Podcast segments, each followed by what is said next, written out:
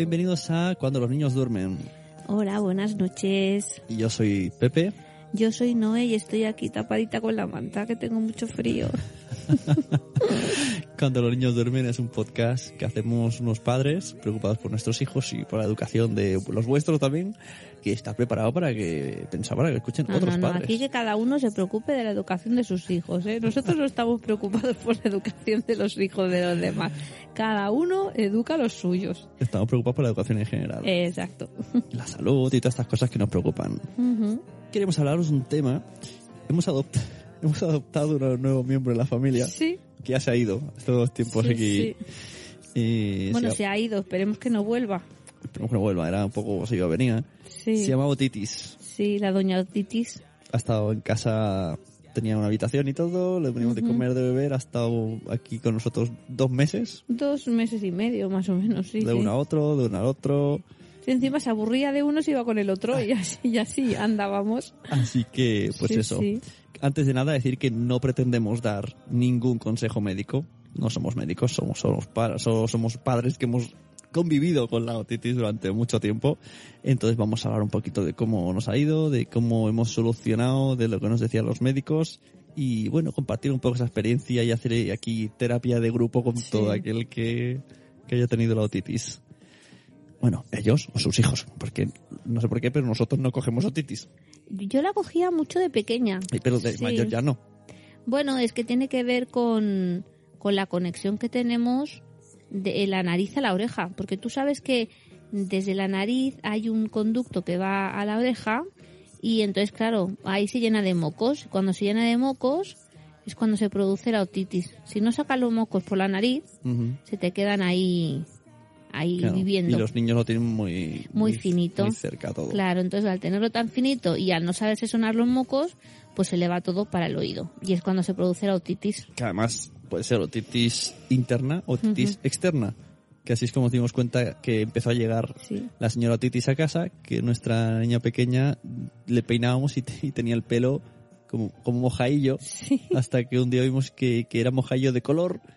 Y se ve que estuvo unos días supurando y Sí. no nos dimos cuenta hasta que... Bueno, de hecho tuvo otitis supurada. Por eso, esto, otitis Ujú. externa que no le dolía, pero ahí va sacando. ¿eh? Bueno, eh, te duele porque claro, la- el, el- moco va haciendo presión, va haciendo presión hasta que explota, revienta el tímpano y sale sí, sale para afuera. Entonces, claro, a ella le dolía cuando le presionaba, pero una vez ha supurado, pues ya no te duele. Pero claro, se tiene que tratar con antibiótico. Mm, A mí no sé si tenido alguna vez por meterme durante horas y horas y horas en una piscina buceando. Pero no... De hecho, si se complica... Hay niños que si se le complica la otitis, que esperemos que no sea la nuestra, hay que ponerle... ¿Cómo se llama esto? Drenajes. Drenajes. Sí, claro, hay niños que si a lo mejor no pueden sacar bien el moco, se le ponen unos drenajes para que para que drene ¿Y eso- la oreja por dentro. Pues exactamente no lo sé, pero lo escucho mucho. ¿Eh? ¿Pero eso es Sí. para siempre o...? No, no, no es para siempre. Hay algunos que sí que son fijos, pero hay otros que no. Hay otros que Y son hay niños que tienen que ir a piscina ya con, tap, con tapones, ¿no? exacto para que no les entre infección, claro, para que no les entre el agua y se infecte. Qué chungo. Sí, sí, muy chungo. muy Bueno, chungo. pero si con eso no teníamos suficiente, también vamos a hablar de otra cosa relacionada con las orejas.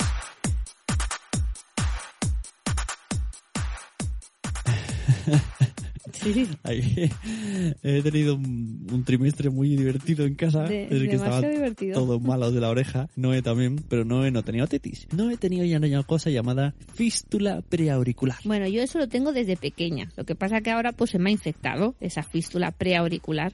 Entonces, Entonces, la gente dirá, ¿qué es una fístula preauricular?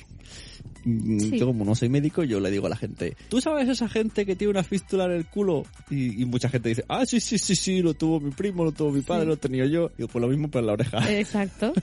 Pues eso, en la, en la parte pre de la oreja, arriba del todo, yo nací con una fístula, un agujerito en cada oreja. Y lo veía normal. Bueno, lo- sí, es como cuando Es tienes normal. una peca. Yo cuando llegaba, tienes una peca, desde que la mismo. conozco, entro, eh, voy a mirar los lavabos y hay gente que se revienta los granos y hay gente que se toca la oreja. Y yo digo, ¿qué haces? Y dice, no, estoy aquí tocándome la oreja. Y digo, pero esto no es normal. Sí, sí, es normal. Bueno, claro, porque yo cuando nací, pues le dijeron a mi madre, pues mira, su hija tiene dos agujeros, pero no le dijo que...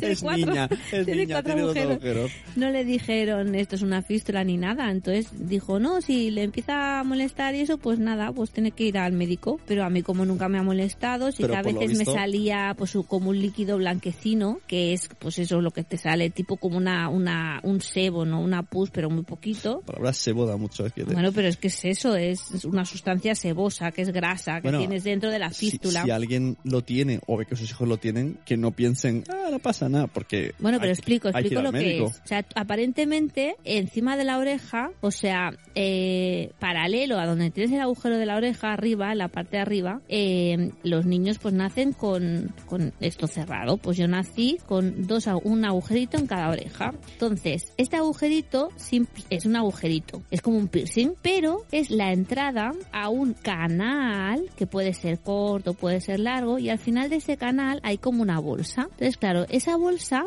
se puede ir llenando de, suciedad. Y a veces, pues entran bacterias. Entonces, ¿qué pasa? Que se puede producir una infección de la fístula preauricular.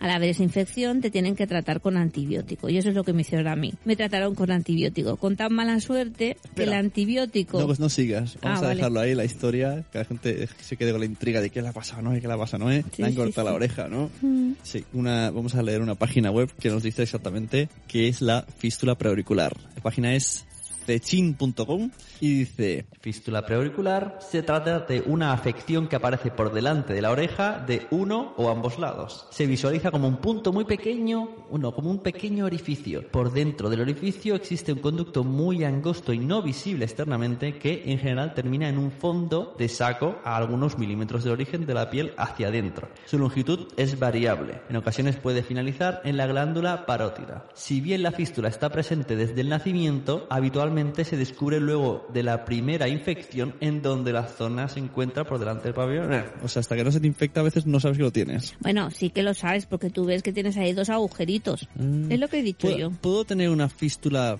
preauricular sin darme cuenta, que antes has dicho tal?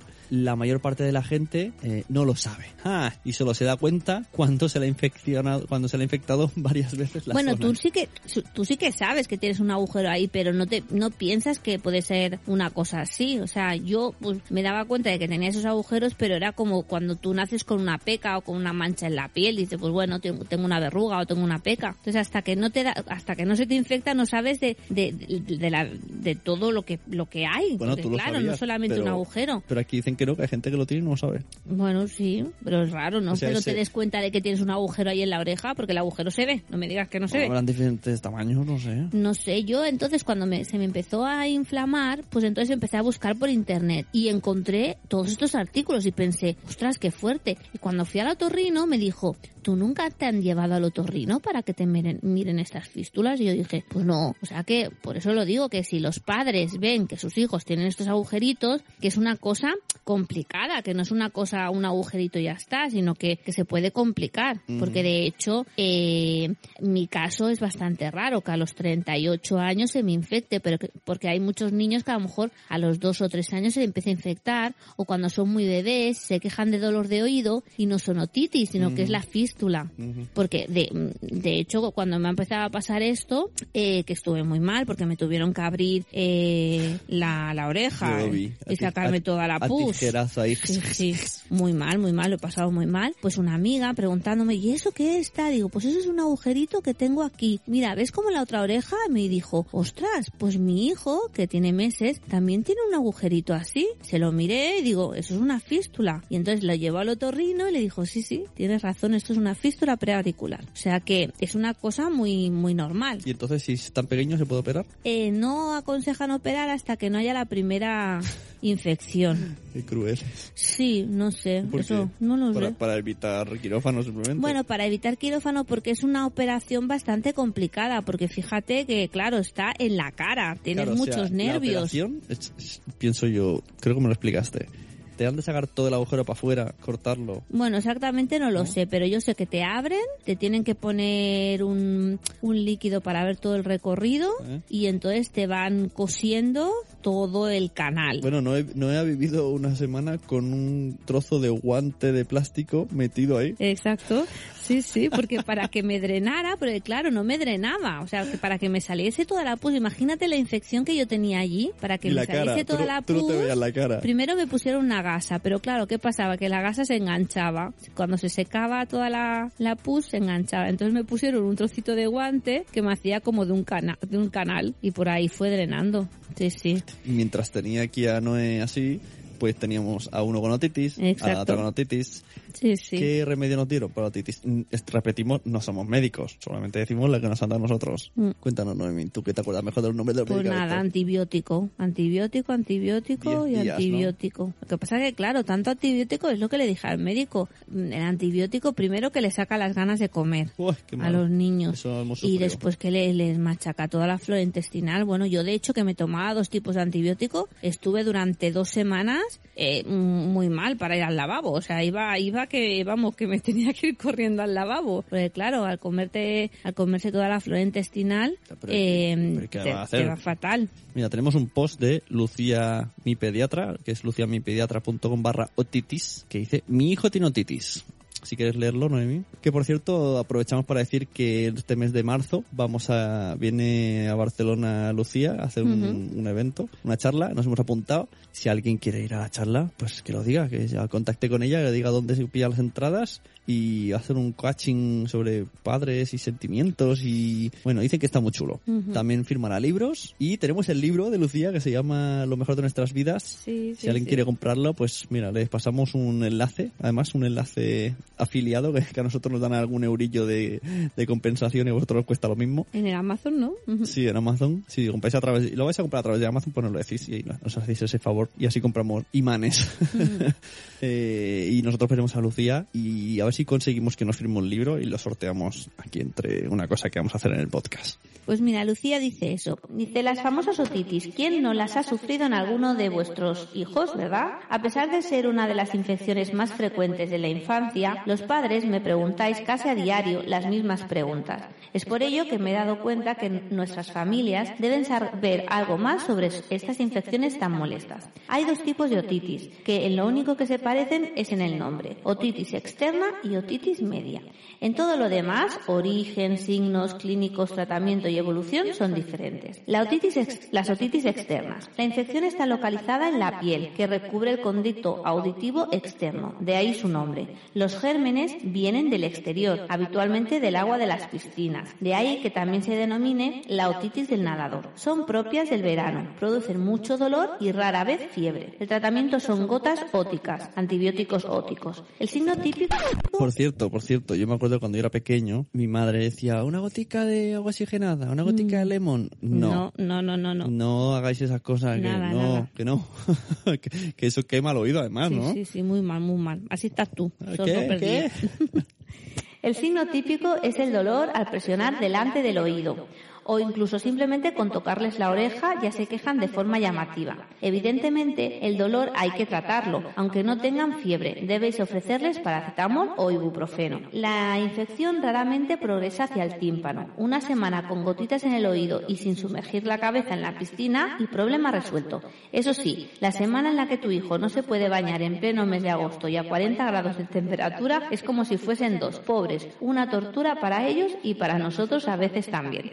Otitis media aguda son propias del invierno, son una complicación frecuente de los catarros y los mocos. Las bacterias vienen del interior de la boca o de la nariz. Es frecuente que el niño empiece con un cuadro catarral. Con el paso de los días, el moco se acumula en la trompa de Eustaquio, que no es más que un túnel que comunica la nariz con el oído. Finalmente, el moco llega al oído medio y si este es muy espeso y no es capaz de volver a descender por la trompa, se acumulará en el oído medio hasta causar una otitis. El oído medio, que habitualmente está hueco, se llena de moco con bacterias. Estas proliferan a sus anchas en ese espacio y como la trompa de Eustaquio es tan estrechita y además está horizontalizada en los niños pequeños, el moco no puede salir. Si en ese momento miramos con el otoscopio el oído, veremos la membrana timpánica muy enrojecida y abombando hacia afuera. Hablaremos en este momento de una otitis media aguda. Habitualmente tienen fiebre alta. A veces se complican. Si se acumula demasiado moco, aumentará la presión. El niño tendrá un dolor intenso y en algunas ocasiones el tímpano, que es una membranita muy fina que,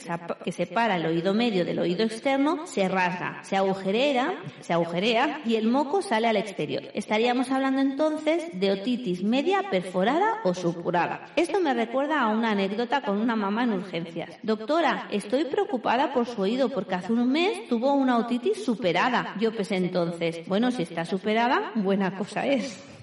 Qué bueno.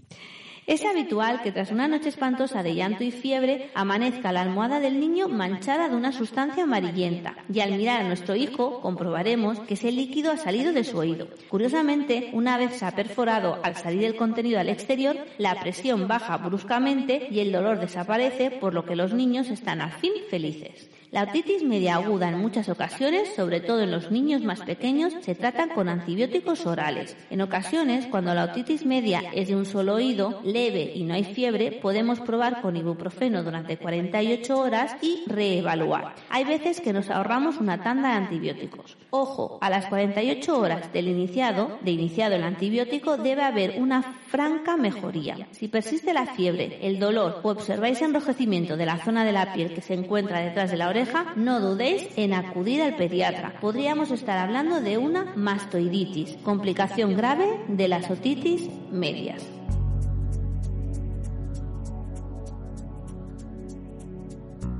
Madre Uf, mía. de la marinera. Sí, sí, sí. Bueno, mal que Lucía sabe todo. Sí, sí, sí. Y todavía, todavía, todavía continúa Bueno, un dejamos, poco. dejamos el, el enlace en la entrada del blog, en, lo pusimos en el Facebook, si alguien está en Twitter que nos lo pida, pero vamos, Mm. es luciamipediatra.com barra otitis, ahí sale. Sí, sí. Y muy, muy, muy doloroso, la verdad, que no sabes qué hacer con los niños. Se te ponen a llorar, se te toca el oído y no sabes Además qué le tiene pasa. razón, ¿eh? Sobre todo durante una noche que le pasa llorando y Mm. pesados que no pueden dormir, al día siguiente, al nunca se le ha perforado, nunca ha tenido supurada, pero la Blanca ha tenido ya tres veces la otitis Muy supurada. raro, tío, tantas veces. Sí. Y, lo- y la primera noche me acuerdo que lloró mucho y no sabemos qué le pasaba, qué le pasaba a esta niña. que le- y como ya no se tocaba el oído, solo lloraba, lloraba, lloraba. Y la verdad que no sabes. Al menos, mira, os dejamos a los que no escuchen esto porque sepáis que algún día si lloran y no sabéis por qué es, pues probar a tocarle la oreja. A ver qué pasa. Claro, si veis que esto. hace un gesto raro, bueno, pues puede ser algo así, porque es que realmente ellos no te dicen, no saben hablar, no saben decirte, aquí me duele. Sí, sí. Ellos lloran, lloran y no saben qué les pasa. Oye, yo antes me he quedado a medias con esto de la, de la fístula Pasamos, preauricular. pasamos a la Sí. fístula. Estamos haciendo un mix, mix de dolores de oreja. Sí, no, porque la gente se preguntará, ¿y por qué has nacido con esos agujeros? ¿Y por qué nacemos con eso?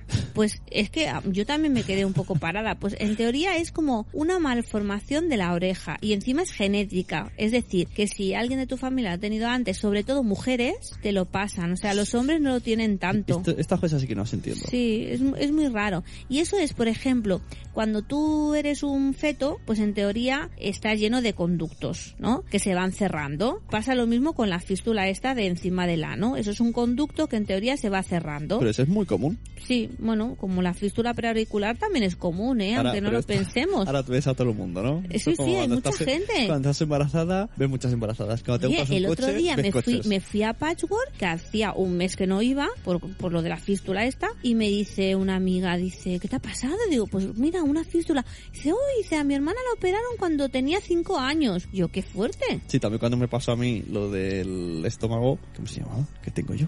Una hernia de hiato. Todo el mundo lo tenía, todo el mundo sabía lo que era. sí, y digo, sí. ¿por- ¿por qué me lo habéis dicho antes? Bueno, pues sigo con esto. Entonces tú eres un feto y estás en la barriguita. Oye, no me- y parece- tienes la oreja Como que se digas así que un.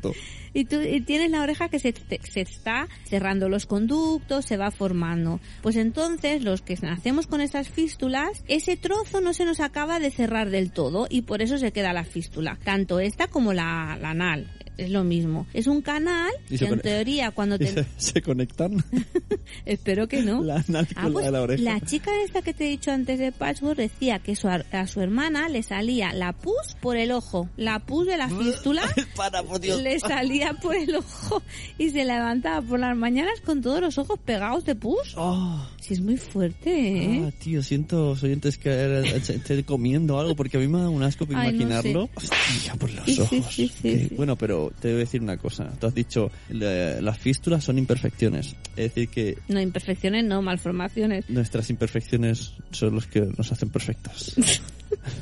Bueno, de hecho, tú tienes una imperfección en la cara. bueno, Los hoyuelos, los Ah, hoyuelos son ¿qué imperfecciones. dice? ¿De dónde que no molan? Pues claro que sí, son también malformaciones de la cara. Seguro, nunca había investigado sobre eso. Ah, pues mira, tienes que investigar y hablar sobre eso en el próximo programa. Los hoyuelos, es verdad. Y todo el mundo me dice, "Eh, ¿cómo es eso? ¿Cómo es eso? Y, Sí, y de sí. pequeño te metes los dedos ahí, déjame, déjame. Y tú te calientas la, la nariz en mi hoyuelo. Y nosotros que pensábamos que nuestros hijos iban a tener hoyuelos, Y lo tienen los sobrinos. y, nos- y es que suerte. Y, y sus padres no. No tienen Pero ¿cómo puede ser esto?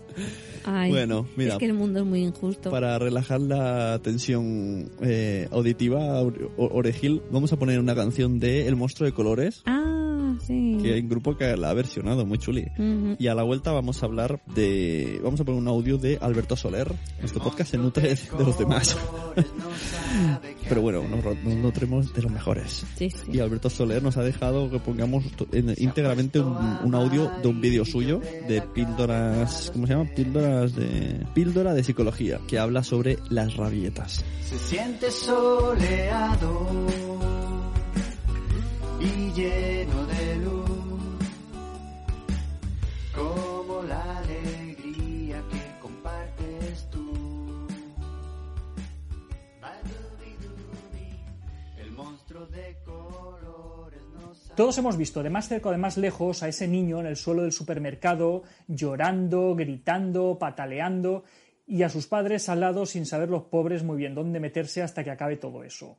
Pues bien, eso es una rabieta. Utilizando un lenguaje más técnico, podríamos decir que una rabieta es la frustración que siente un niño ante un deseo que no puede conseguir. Pero claro, es que como es pequeño, no puede expresarlo de otra manera. Las rabietas se dan con mayor frecuencia entre los 2 y los 4 años de edad y forman parte del desarrollo normal de los niños. Eso sí, son incómodas, incómodas, incómodas. Las rabietas aparecen en ese momento en el que los niños por primera vez empiezan a tratar de independizarse un poco de sus padres, cuando los niños tratan de conocer cuáles son las normas que les rodean. Y claro, ¿cuál es la mejor forma de conocer esas normas? Haciéndoles frente, probando a ver dónde están los límites. Es algo normal. Poco a poco, conforme los niños vayan aprendiendo unas habilidades un poquito más complejas, irán dejando de lado las rabietas porque ya no les harán falta. Pero claro, eso se produce de manera progresiva y no es hasta los 4 o 5 años de edad cuando comienzan a disminuir. Vale, de acuerdo, pero ¿qué es lo que podemos hacer cuando aparecen las rabietas? Primero y más importante, más vale prevenir que curar. Evitando situaciones que son potencialmente conflictivas, podemos evitar las rabietas. Por ejemplo, si sabes que de camino al colegio o a la guardería de tu hijo siempre paséis por el parque y cuando paséis por el parque tu hijo se quiere bajar del carro y luego no hay manera de poder llegar a tiempo, pues quizá lo mejor simplemente es que busquéis un camino alternativo para ir a la guardería o para ir al colegio. Evita la ocasión y evitarás el peligro. Segundo, cuando se da una rabieta, nunca, nunca, nunca debemos perder el control. Tenemos que recordar que es nuestro hijo, que es el pequeño, el que tiene dificultades para controlar sus emociones, para controlar sus impulsos. Nosotros como padres no tenemos o no deberíamos tener esa dificultad. Por lo tanto, vamos a intentarlo, aunque sea difícil. Tercero, a veces se puede ceder. ¿Que quieres la camiseta roja en vez de la verde? De acuerdo, toma, ponte la camiseta roja, no pasa nada. Así evitamos una rabieta. Hay cosas que no son tan importantes y no pasa nada por ceder. De hecho, también tienen derecho ¿no? a tomar sus pequeñas decisiones. Cuarto, la firmeza no está reñida con el afecto. Hay veces en las que no queremos o no podemos ceder. Son momentos en los cuales darle a nuestro hijo lo que quiere no es una opción válida para acabar con la pataleta. Por ejemplo, no podemos estar eternamente en el parque o no podemos comprarle todo lo que quiera del supermercado o no le podemos dejar cruzar una gran avenida por cualquier sitio. En esos momentos es mejor tratar de ofrecer a nuestros hijos una alternativa. Ya sé que quieres esto, cariño, pero ahora no puede ser. ¿Qué tal si hacemos esto otro? Quinto, bajar a su nivel. Siempre que hablemos con nuestros hijos es importante que les hablemos con un tono calmado, sereno, bajando físicamente a su nivel, mirándole a los ojos y con un lenguaje sencillo que ellos puedan comprender.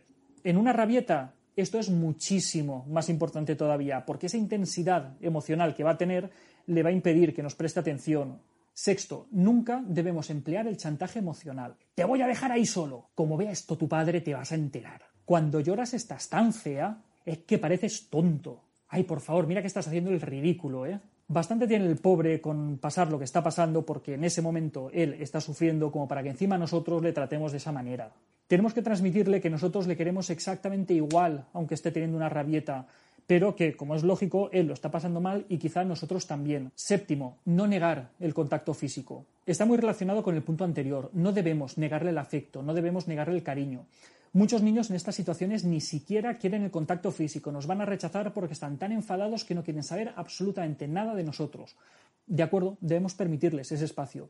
Pero hay niños que sí que lo van a querer, que nos van a pedir que le cojamos al brazo o que le demos besos. De acuerdo, no hay nada malo en hacerlo. Octavo, olvídate de los sermones. Los mensajes, cuanto más claros, más breves y más sencillos, mucho mejor. Cariño, lo siento mucho, pero esto ahora no puede ser. Una vez la rabieta ha acabado y en función de la edad del niño, podemos comentar con él qué es lo que ha sucedido y buscar alternativas para otro momento, pero durante la pataleta en sí, mejor que no. Así que la próxima vez que tu hijo entre en modo pataleta, para, respira, toma aire y piensa que en algún momento eso habrá dejado de suceder. Hasta aquí, otra píldora de psicología. Espero que os haya gustado. Hoy he hablado de las rabietas porque mucha gente me lo habéis pedido. Me lo habéis pedido escribiéndome a píldoras sin acento albertosoler.es. Por lo tanto, ya sabéis, me escribís ahí y me planteáis todos los temas que os gustaría que tratara. Un saludo.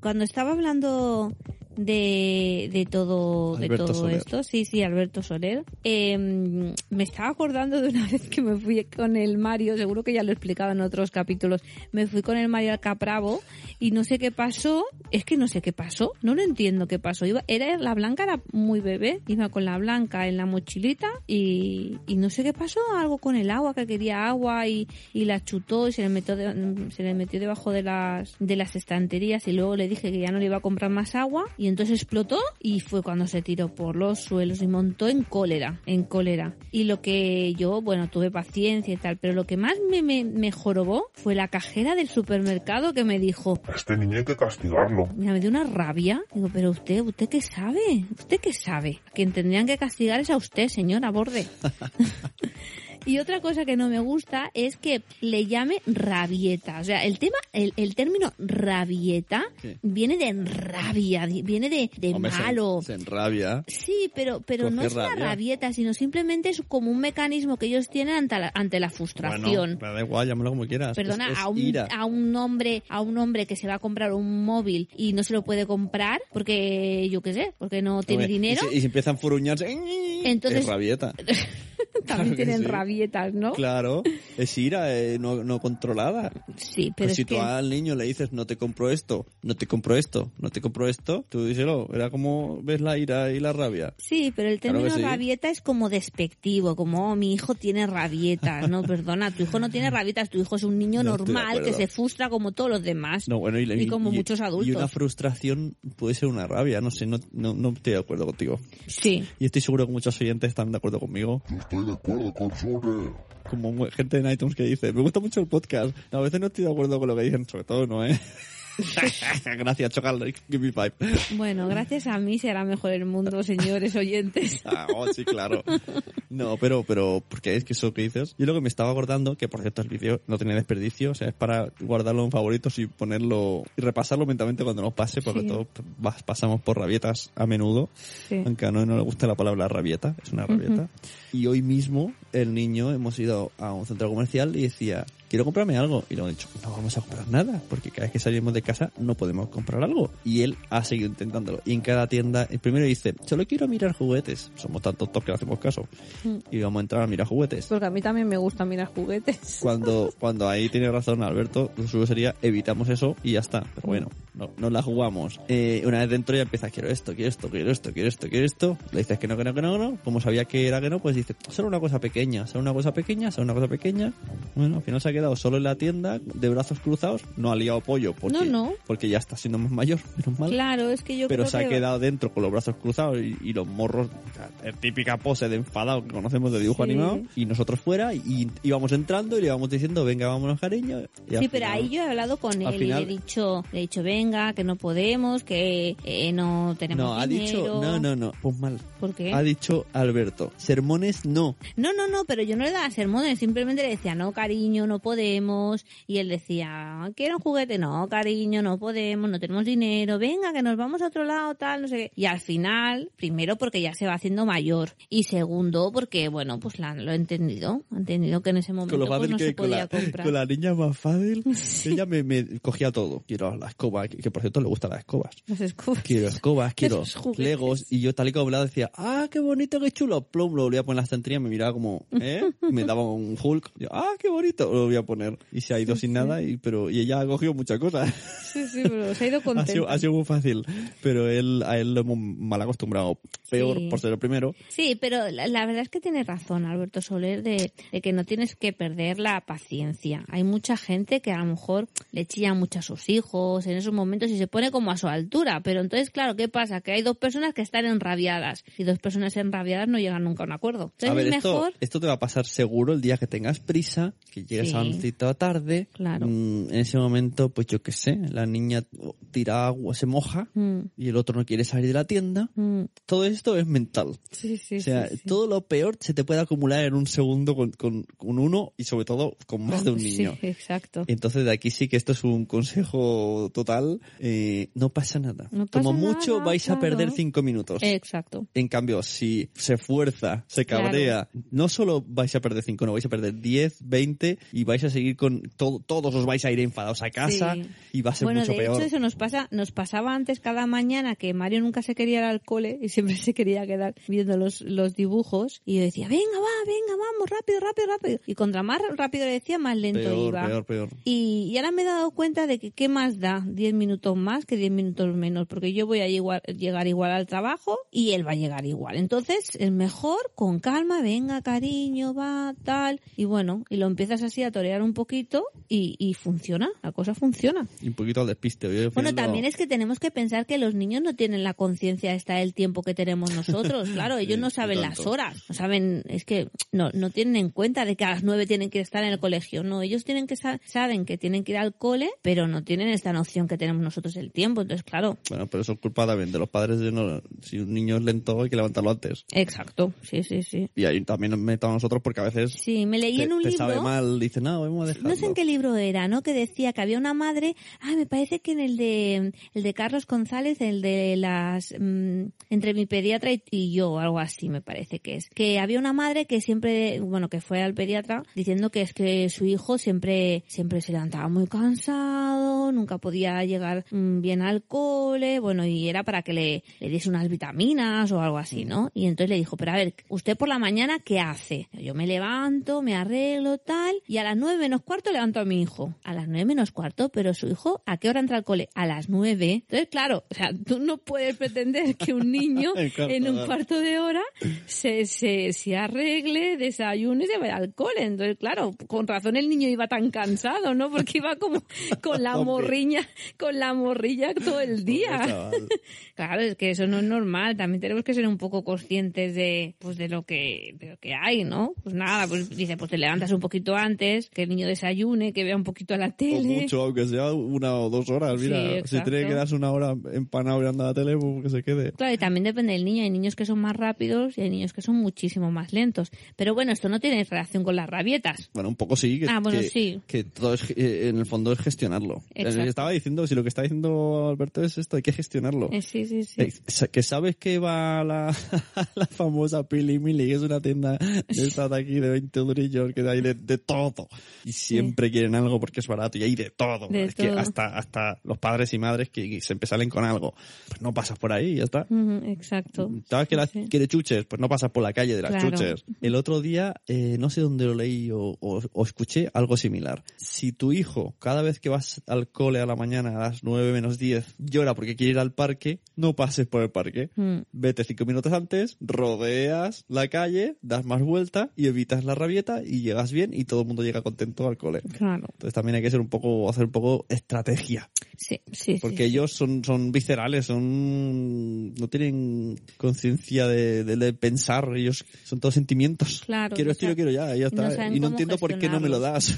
Y yo no entiendo cómo hay padres que no entienden esto. No entienden cómo... Porque yo sí que es verdad que alguna vez pues pierdas los nervios, ¿no? Pues es normal porque soy humana y, y pierdo los nervios. Con eso, con eso no quiero decir que sea mejor madre que otras personas, ¿eh? Pero me da rabia esas madres ¿Ves? Te y esos rabia. padres Es rabia. me da La rabia. rabia es negativa, has Pues dicho mira, antes. estoy, estoy- me dan rabietas. Esas madres que a lo mejor el niño no se quiere ir y, y lo chillan. O a lo mejor no quieren comer y tienes que comer porque te lo digo yo, porque si no, no vas al, al parque, porque si no, no vas a jugar, porque si no, porque si no, porque si no. Es como, oh, qué horror, ¿no? O sea, yo si tuviera una persona así al lado me querría ir corriendo de su lado, ¿no? ¿Verdad? Yo siempre pienso, pues me tengo que poner en el lugar de mi hijo. A mi hijo, a mí me gustaría que me dijeran esto, o me, me gustaría que Pero me... eso es, es por desesperación, sobre todo con la comida. Que nosotros le hemos pasado mucho. Sí, sí. Y ya no sí. sabes qué hacer. Pero Eh, bueno, tienes que intentar, pues eso, tener paciencia. Pero bueno, el tener mucha chantaje, el paciencia. chantaje es malo. Yo siempre lo digo, con todas las mujeres que veo embarazadas y que van a tener hijos, les digo, qué felicidad tener un hijo, es muy bonito, pero ten mucha paciencia, porque hay que tener muchísima paciencia. Eso te dijo mi abuela. Ah, sí. Pero cuando nos casamos... que dijo- tenía que tener paciencia contigo. pero no conmigo, dijo... Sobre todo paciencia en matrimonio. Paciencia, ¿es verdad? Es verdad. Sí, a ver, todo el sí, mundo sí. somos raros, todo el mundo tenemos nuestros días y nadie va a ir igual. Y no existe la media naranja. La media naranja tiene gustos propios. Sí, claro. Entonces, es imposible estar 100% siempre Pero es que ahora no estamos hablando del matrimonio, estamos hablando de hijos. Pero es lo mismo. Sobre todo paciencia en matrimonio. Paciencia, ¿es verdad? Es lo mismo. Es lo mismo todo. Todo es con paciencia y ya está. Y no hay que perder los nervios porque tu falta de paciencia puede provocar peores cosas. Exacto, pero hay mucha gente que no tiene paciencia. Y a mí me da rabia eso. Y después que Da encima rabia, te- da- tiene mucha rabia, ¿eh? Sí, sí, de mucha rabia. Y encima que me digan, ay, pues mi hijo. Bueno, ay, bueno, otro- eso dejamos para otro día. bien, ay, mi hijo Eso, bien. justo el- Bueno, el- me extraña teniendo una madre ahí. Una sargento.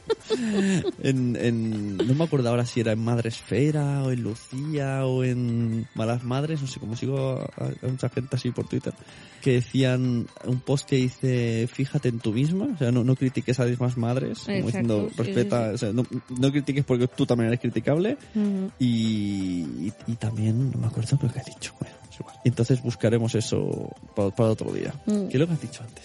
De que mi hijo me come, de que mi hijo me duerme. Ah, y las eso, y que todo lo que hacen los demás, eso lo dicen mucho las malas madres. Mm. Que casualidad que los hijos de los demás comen, duermen y no gritan. Ya, sí, sí. Aquí tampoco nadie grita nunca. No, aquí nadie No, no, grita, no, no, no, no, son niños muy tranquilos. Nunca. Parece que no viva nadie en esta casa. No, es que a los vecinos que escuchan este programa, es que nosotros, nada más que llegamos a casa, ponemos una película que se llama Niños Gritando. Y nos gusta verla muchas Es veces. muy interesante esa peli. Nos gusta, la tenemos también en, en Oye, es, que CD. es verdad, ¿eh? Mira, tú puedes estar durante cinco horas en el parque y no pasa nada. Ahora llegas a casa y es como un terremoto. ¡Ah, mamá! ¡Ah, tete, ya, ya, mamá! Todo rato así. Voy a ser, para enlazar con el título del programa, voy a ser un poquito cruel. Sí. Es un poco mal padre, como dicen las malas madres. Eh, qué, qué mal se pasa con la otitis, pero qué tranquilos están. Sí que es, verdad, como, ¿eh? oh, mira qué relajadito se ha quedado. Cuando, como sabe que si está quieto no le duele mucho, se queda ahí quieto, calmado, y dices, sí, ay, sí. otitis, que alguna parte pequeñita buena tienes. La verdad es que sí, ¿eh? bueno, pues eso.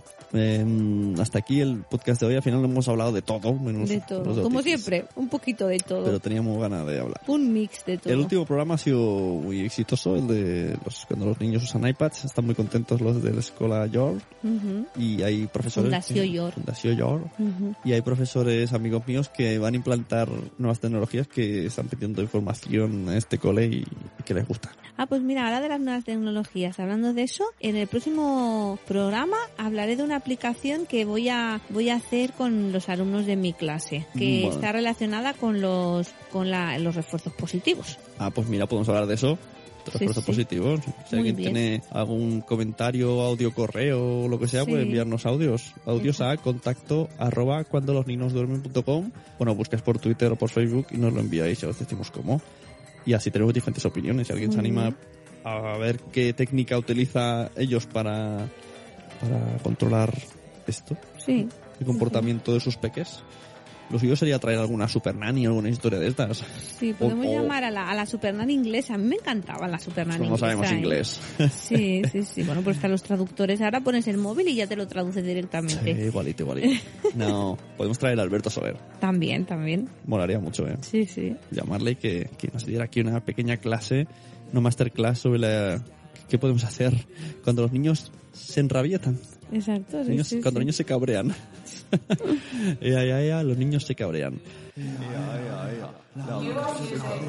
Bueno, pues eso, hasta aquí el podcast de hoy. Vamos a ver eh, el típico concurso de la gente que nos deja reseñas, que ya no nos dejan reseñas, gente nueva. No, qué No sé qué pasa, ya no entra la gente en iTunes ah, cuando los niños duermen a dejar reseñas. Bueno, pues seguiremos sorteando los imanes entre los que sí que dejaron reseñas, Exacto. que son los que más nos quieren. Aunque Venga. sea un besito. Dime un número del 1 al 15. Nacho Acaso. No lo conozco, así que se pone en contacto con nosotros Nacho Acaso, o si alguien conoce a Nacho Acaso, pues que nos diga que tenía, Por si acaso. si acaso, si acaso alguien conoce a Nacho, A Nacho. que nos lo diga y se ha ganado el imán de cuando los niños duermen. Nacho, Nacho, por favor, sin, sin, sin, no es nada personal, es que nos ha hecho gracia. Seguro que le han hecho esa broma desde, desde tiempos inmemorables, Ay, sí. si acaso. Yo tenía un compañero que se llamaba Aitor. Menta. Tillas. Ay, tortillas. Y hacía mucha gracia. Ay, Eso es mentira, tortillas. es un Que chiste. no, que te lo digo en serio, en el instituto. Sí, claro. Que Qué, sí. qué padres más mamones. Pues yo qué sé. Bueno, mi primo se llama Marco Polo. Bueno, a ver, pero esto ya no... O sea que no sé qué Marco peor. Polo, Marco Polo. No sé qué es peor. Bueno, pues eso, nos vemos hasta el próximo cuando los niños duermen. Sí, Me gustaría hacer un experimento. ¿Tú crees que Alberto Soler nos escucha? no sé, puede ser que sí. No le voy a decir nada. Ah, No lo voy a invitar para el siguiente podcast. Él vendrá cuando escuche este podcast y nos diga, oye, ¿he escuchado cuando, duermen, cuando los niños duermen? ¿Y, Eso es como el libro del secreto. ¿Y cuándo queréis que, que vaya vuestro podcast? ¿Cuándo quedamos? Sí. Yo no le voy a decir nada. Nada, pues eso. Nada. Solo mentalmente. Si nos escucha, lo escuchará. Pues mira, y si no, no mental- vendrá nunca. Yo mentalmente me estoy tapando y me estoy metiendo en la camita ya. Mentalmente, ¿eh? Sí, claro. Spoiler para los oyentes. Hoy no estamos en el sofá, estamos en el dormitorio. Yo en una silla, he utilizado la plancha como mesa, No la plancha, no la tabla de planchar. la tabla de planchar y no está en la cama tumbada. Así Ay, que. sí. Nada, vamos, que me voy a dormir. Como una reina. Nos vemos.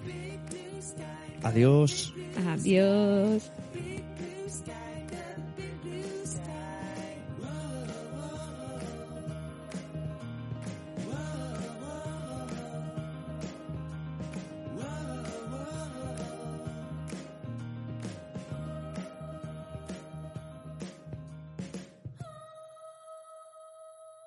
Esta ha sido una producción de pu-